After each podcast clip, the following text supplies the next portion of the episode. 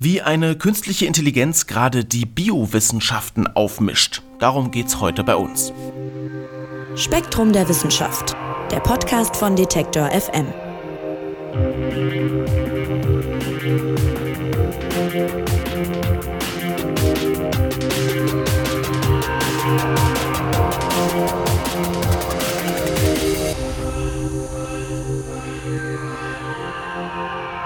Proteine sind ganz wichtige Bausteine allen Lebens. Sie sind quasi an allen Prozessen, auch in unseren Körpern, beteiligt. Und deshalb versucht die Wissenschaft natürlich, möglichst viel über die Eiweiße und ihre Funktionsweise rauszufinden und das eben zu verstehen. Das ist aber gar nicht so einfach, denn unterschiedliche Proteine haben jeweils eine ganz individuelle Form und wie die am Ende aussieht, das ließ sich lange Zeit kaum vorhersagen.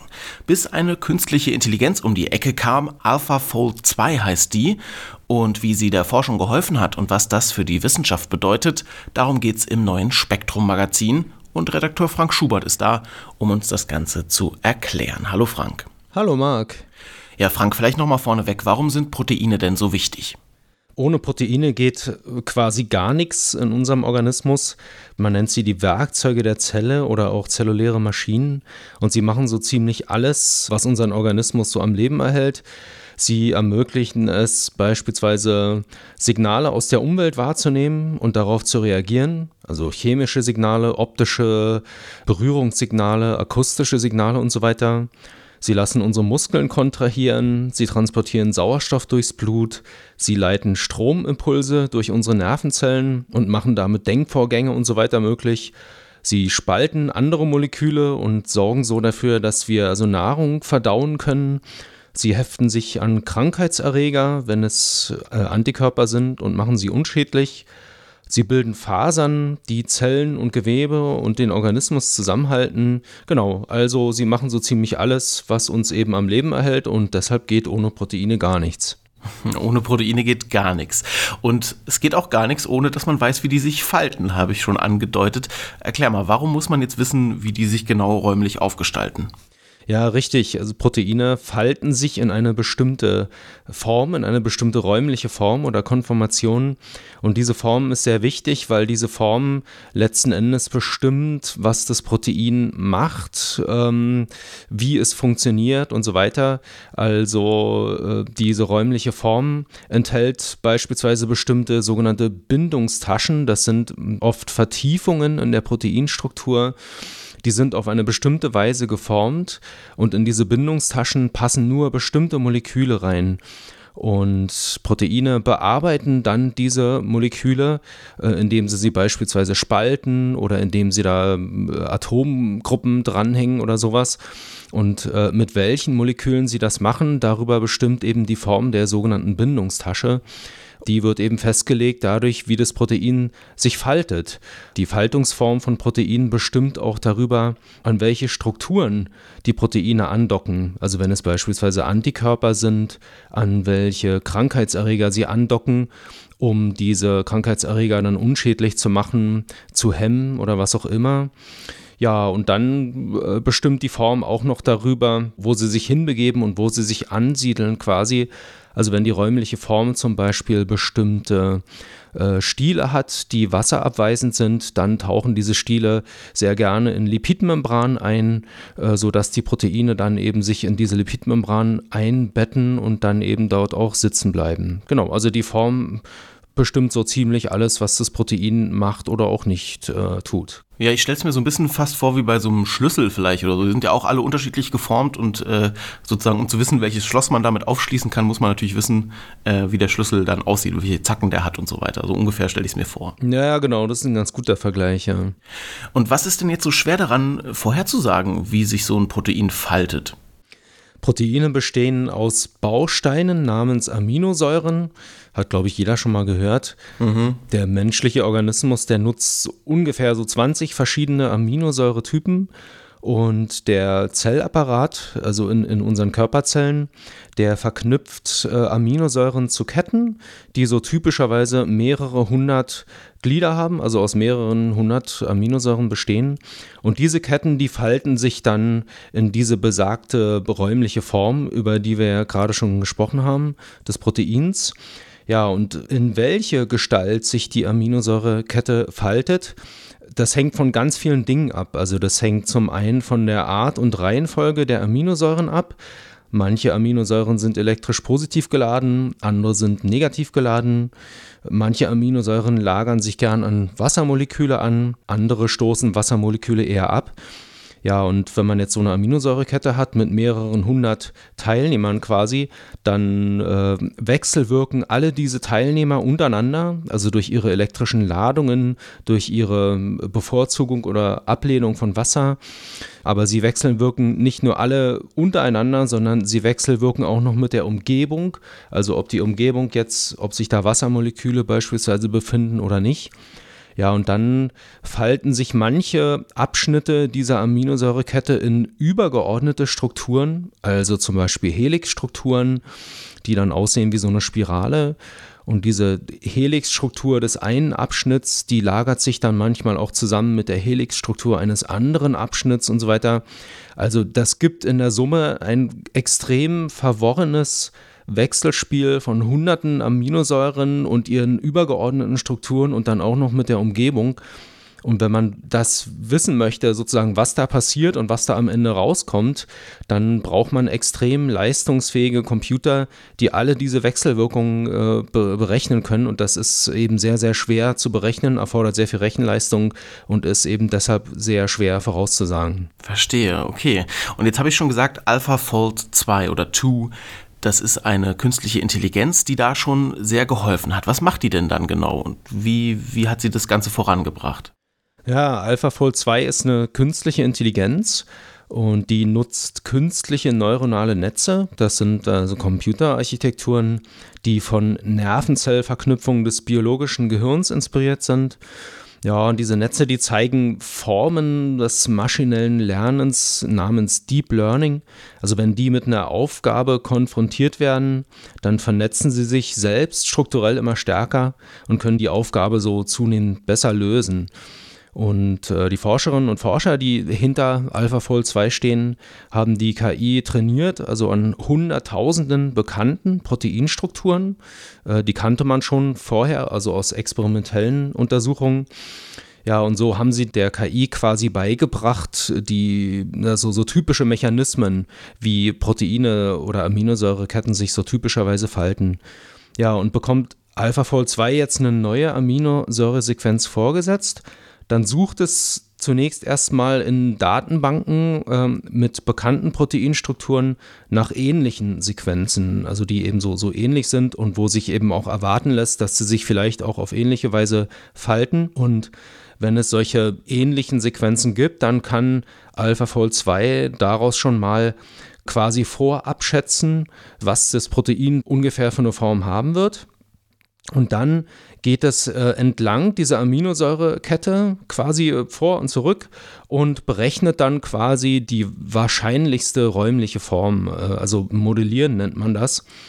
Ja, das tut eben AlphaFold 2, indem es immer wieder vor und zurück geht und diese Berechnung dabei immer weiter verfeinert, die Strukturvorhersage immer weiter verfeinert und dabei eben physikalische Gesetze berücksichtigt, geometrische Gesetzmäßigkeiten berücksichtigt und auch evolutionäre. Und dadurch nähert es sich der tatsächlichen räumlichen Gestalt immer weiter an. Und am Ende kommt eben eine Strukturvorhersage raus, die offensichtlich ziemlich gut ist, denn AlphaFold 2 schafft es, also Proteinstrukturen so genau vorherzusagen, wie das eben vorher äh, nicht ansatzweise möglich war. Aber das heißt im Grunde, diese KI wird gefüttert mit ganz vielen Daten über Proteinstrukturen, die man schon kennt. Also so und so sieht das Protein aus, so und so sieht das Protein aus. Und dann kann die mit diesen ganzen Infos sozusagen Muster erkennen, ableiten und dann auch neue Sachen dann im Grunde im Vorhersagen. Das ist so die Idee. Ja, genau, also so, so, eine Ähnlichkeitsanalyse und dann eben aber auch noch äh, die Modellierung, also eben die, die Berechnung aufgrund physikalischer Gesetzmäßigkeiten, wie Aminosäuren miteinander wechselwirken und so weiter, genau. Ja. Und wie genau funktioniert das denn dann? Also wie muss ich mir das vorstellen? Sagen wir, keine Ahnung, eine Forscherin will sich die Proteinstruktur dann von irgendeinem bestimmten Protein von dieser KI vorhersagen lassen und dann? Naja, also die AlphaFold 2 liefert dann so eine sogenannte Prognose, also Strukturprognose, also die wahrscheinliche räumliche Gestalt. Und wenn man die kennt, dann kann man ziemlich viel machen. Also man kann das, sich diese Form dann anschauen und zum Beispiel gucken, äh, wie ist denn die Bindungstasche eines Proteins geformt, was andere Moleküle spaltet. Und daraus sieht man dann sozusagen schon, welche Moleküle passen denn da überhaupt rein in diese Bindungstasche. Und dann weiß man also, welche Moleküle dieses Protein bearbeitet. Wenn man sich die Proteingestalt anguckt, dann bekommt man auch Hinweise darauf, wie sich Proteine hemmen oder zerstören lassen. Also man kann zum Beispiel dann Moleküle entwickeln, die genau eben in eine Bindungstasche reinpassen und sich dann da reinsetzen und ähm, ja, dann nichts anderes da mehr reinlassen. Das ist zum Beispiel wichtig, wenn man Krankheiten behandeln will, die von fehlerhaften Proteinen verursacht werden. Dazu gehören viele Erbkrankheiten. AlphaFold 2 erlaubt es auch vorherzusagen, wie potenzielle Arzneistoffe mit Proteinen wechselwirken werden. Also wenn irgendwelche kleinen niedermolekularen Stoffe, die dann eben eine Bindung eingehen mit den Proteinen und dann kann man eben voraussagen, wie verändert sich dadurch die Gestalt des Proteins und das ähm, erleichtert es, also nach Arzneistoffen zu suchen, ist wichtig in der Medikamentenentwicklung ja, Proteingestalt erlaubt auch Aussagen über evolutionären Verwandtschaftsgrad. Also wenn man jetzt zwei Proteine hat, die eine ähnliche Gestalt haben, dann sind die oft auch evolutionär verwandt miteinander. Und so kann man eben auch dann evolutionäre Stammbäume erstellen mit solchen Ähnlichkeitsanalysen. Also das ist schon ziemlich wichtig. Okay, also gerade medizinisch haben wir gehört, gibt es viele Anwendungsbereiche, aber dem dann eben auch darüber hinaus, du hast ja gesagt, so ein bisschen ne? Erbforschung und so weiter. Genau, auch Proteindesign. Also wenn man jetzt neue Proteine quasi erfinden will, dann kann man also sich auch eine quasi eine Aminosäurekette ausdenken und dann von AlphaFold 2 vorhersagen lassen, welche Gestalt die annehmen wird nach der Faltung. Und auf diese Weise kann man eben Proteine quasi regelrecht erfinden, die also bestimmte Dinge dann tun sollen, also beispielsweise bestimmte Krankheitserreger unschädlich machen oder so. Und interessant an AlphaFold 2 ist auch, äh, dass die aus dem Google-Universum, sage ich mal, stammt. Also die Firma DeepMind, die diese künstliche Intelligenz dann entwickelt hat, die gehört zu Alphabet und das ist ja so die Dachgesellschaft von, von Google. Und wir haben hier im Podcast auch schon mal darüber gesprochen. Äh, da werden sich vielleicht ein paar Leute, die schon länger zuhören, erinnern. Da sprachen wir nämlich darüber, dass AlphaFold 2 erstmals die Proteinfaltung weitgehend entschlüsselt hat und man dann auch diese Daten für alle freigegeben hat. Das war so letztes Jahr, um die Zeit ungefähr. Was ist denn in der Zwischenzeit passiert? Ja, es ist eine ganze Menge passiert, genau. Also der, der Quellcode ist veröffentlicht, das hast du ja gerade schon gesagt. Also jeder kann diese KI nutzen und damit sich eben Vorhersagen erstellen lassen. Äh, seit Anfang 2022 lässt sich die auch für kommerzielle Zwecke nutzen. Das ist wichtig für Pharmafirmen, also Medikamentenentwicklung und so weiter. Mit AlphaFold 2 haben Forscher inzwischen die räumliche Gestalt fast aller menschlichen Proteine ermittelt und auch die Gestalten von allen Proteinen von 20 weiteren Spezies. Äh, also das sind schon ziemlich viele. Insgesamt hat die KI inzwischen über 200 Millionen Strukturvorhersagen geliefert. Das sind fast alle bekannten Proteine auf dem Planeten. Und diese Strukturen, die sind zusammengefasst in einer Datenbank namens AlphaFold Protein Structure Database. Die hat DeepMind zusammen mit dem Europäischen Laboratorium für Molekularbiologie eingerichtet. Genau, und die ist auch frei zugänglich. Und man kann in dieser Datenbank ähm, eben die Strukturen fast aller bekannten Proteine des Planeten suchen, miteinander vergleichen und so weiter. Und das macht ganz neue Studien möglich, also zum Beispiel zu evolutionären Verwandtschaftsverhältnissen. Ja, wer die Folge vielleicht nochmal hören will, das war vor ziemlich genau einem Jahr, am 3.9.2021 kam die raus. Da haben wir eben gerade darüber gesprochen, dass das da gerade äh, veröffentlicht wurde und wie Frank ja gerade erklärt hat, ist seitdem einiges passiert. Äh, ihr schreibt im Heft, die KI hat ein Erdbeben in der Forschung ausgelöst und zieht jetzt überall ihre Kreise. Oder das sagt euch, glaube ich, eine, eine, Forscherin im Interview. Ja, genau. Äh, inwiefern denn? Also du hast gerade schon so ein bisschen angeschnitten, aber wo kommt die jetzt konkret überall zum Einsatz und wie hilft sie? Gib doch mal gerne ein paar Beispiele. Ja, da gibt es viele Beispiele. Also zum Beispiel eine britische Forschergruppe durchforstet diese Datenbank mit den Proteinstrukturen, um Baupläne für plastikabbauende Enzyme zu finden, also ähm, Proteine, die eben Plastik abbauen können. Ja, sie sucht danach, ähm, ob es sowas gibt in der Natur, also Mikroben zum Beispiel, Mikroorganismen, die stellen sowas her mitunter. Und äh, die Datenbank liefert also Hinweise darauf, wo gibt es sowas und wie lassen sich solche Enzyme vielleicht auch verbessern. Das ist eben wichtig, um irgendwann vielleicht mal das Problem des Plastikmülls ein bisschen besser in den Griff zu bekommen. Ist ja ein Riesenproblem. Also gerade auch mhm. Stichwort so hm, Ozeanverschmutzung und so. Ein US-Team hat äh, AlphaFold 2 zufallsgenerierte Aminosäuresequenzen quasi erfinden lassen und dann so lange optimieren lassen, äh, bis dabei eine Proteinstruktur herauskommt, die auch irgendwie funktioniert. Und anschließend haben sie diese Proteine tatsächlich hergestellt, also indem sie Bakterien diese Proteine äh, haben produzieren lassen. Das ist ja ein, ein, Standardverfahren quasi in der, in der Biotechnologie. Ja, und dann haben sie gezeigt, dass diese Proteine, die da eben rauskommen in echt, dass die auch wirklich sich so falten, wie äh, AlphaFold 2 das vorhergesagt hat. Und das ist der erste empirische Nachweis dafür, dass man neue Proteine regelrecht erfinden kann. Genau, also ist auch ziemlich wichtig. Mhm. Ja, und dann haben viele Forscher das Problem, also es gibt ja experimentelle Verfahren, um Proteingestalten zu ermitteln. Also dazu gehört die Röntgenstrukturanalyse. Und diese Röntgenstrukturanalyse, die liefert Röntgenbeugungsdaten, das ist ziemlich kompliziert wenn man solche Daten richtig interpretieren will, dann geht es nur, wenn man eine Anfangsvermutung hat, wie ein Protein geformt ist, also welche räumliche Gestalt es hat. Und häufig hat man diese Anfangsvermutung nicht. Und wenn man sie nicht hat, dann ist es sehr schwer bis unmöglich, eben diese Röntgendaten zu interpretieren. Und viele Forscher nutzen AlphaFold 2 jetzt dafür, sich eine Struktur des jeweils interessierenden Proteins vorhersagen zu lassen und so quasi eine Anfangsvermutung zu bekommen. Und damit wird es überhaupt erst möglich, in vielen Fällen diese Röntgendaten richtig zu interpretieren und so eben auch eine bessere Proteinstruktur zu ermitteln oder überhaupt eine zu ermitteln. Genau, also das sind so ein paar Beispiele dafür, was da passiert. Ja, und da geht natürlich noch viel mehr. Wer möchte, kann sich das ja im Spektrum Magazin dann mal anschauen. Da sind noch weitere Anwendungsbeispiele auch aufgeführt.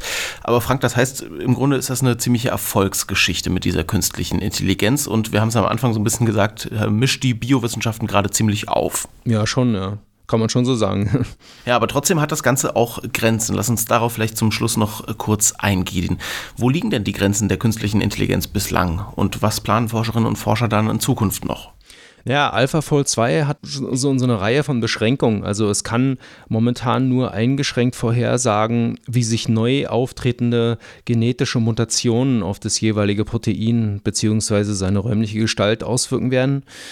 Außerdem ist die KI darauf ausgelegt, eine einzige räumliche Gestalt äh, vorherzusagen. Viele Proteine nehmen mehrere solcher Gestalten an oder Konformationen und das ist für die Proteinfunktion mitunter auch wichtig. Damit tut sich die KI bis jetzt noch schwer. Ja, dann tut sie sich auch schwer damit vorherzusagen, wie Proteine ihre Form verändern, wenn Bindungspartner zugegen sind. Also zum Beispiel andere Proteine oder Nukleinsäuren oder Lipidmoleküle oder sowas oder eben auch kleinmolekulare Substanzen, also Arzneistoffkandidaten und so weiter. Ja, dann tut sich AlphaFold 2 auch schwer mit Proteinregionen, die keine definierte Form besitzen, so ungeordnete Bereiche. Das viele Proteine haben das. Also so quasi Bereiche, die ähneln dann so ein bisschen so wabernden äh, Spaghetti-Strängen. Und ja, mit der Strukturvorhersage für solche Regionen tut die KI sich schwer. Außerdem äh, fällt es ihr schwer, die Form von Proteinkomplexen vorherzusagen. Also wenn sich mehrere Proteine zu einem Komplex zusammenlagern. Ja, genau. Also das sind so ein paar Einschränkungen und Forscherinnen und Forscher arbeiten natürlich auch schon daran, die zu umgehen, also indem sie der KI neue Funktionen verleihen, beispielsweise solche, die auf Proteinkomplexe trainiert worden sind. Und ja, dann äh, arbeitet man auch daran, dass die KI besser vorhersagen soll, wie sich ein Protein vom entfalteten in den gefalteten Zustand begibt, also wie, wie der Faltungsvorgang selbst eben vonstatten geht. Das ist aber nur möglich mit physikalisch basierten Berechnungen, also die alle im Molekül wirkenden Kräfte berücksichtigen und davon ausgehend die Atombewegungen in kleinen Zeitschritten simulieren. Und das, naja, kann man sich vielleicht schon vorstellen, das erfordert einen wahnsinnigen Rechenaufwand bisher und ist deshalb auch sehr aufwendig. Also Riesenerfolg bisher, aber eben auch noch viel zu tun und viele, ja, sag ich mal, Feineinstellungen vorzunehmen, bis man dann wirklich äh, die Proteinfaltung auch dann in Gänze verstehen kann. Den ganzen Artikel dazu findet ihr im neuen Spektrum-Magazin. Das gibt es im Zeitschriftenhandel oder auch online auf spektrum.de zu kaufen. Und lieber Frank, ich sag dir vielen Dank fürs Erklären. Ja, danke von mir. Und das war es für diese Woche von uns hier beim Spektrum Podcast. Lasst uns gerne ein Abo oder eine Bewertung in eurem Podcast-Player da. Und eine neue Folge gibt es dann kommenden Freitag. Mein Name ist Marc Zimmer. Ich sage Tschüss und macht's gut. Spektrum der Wissenschaft, der Podcast von Detektor FM.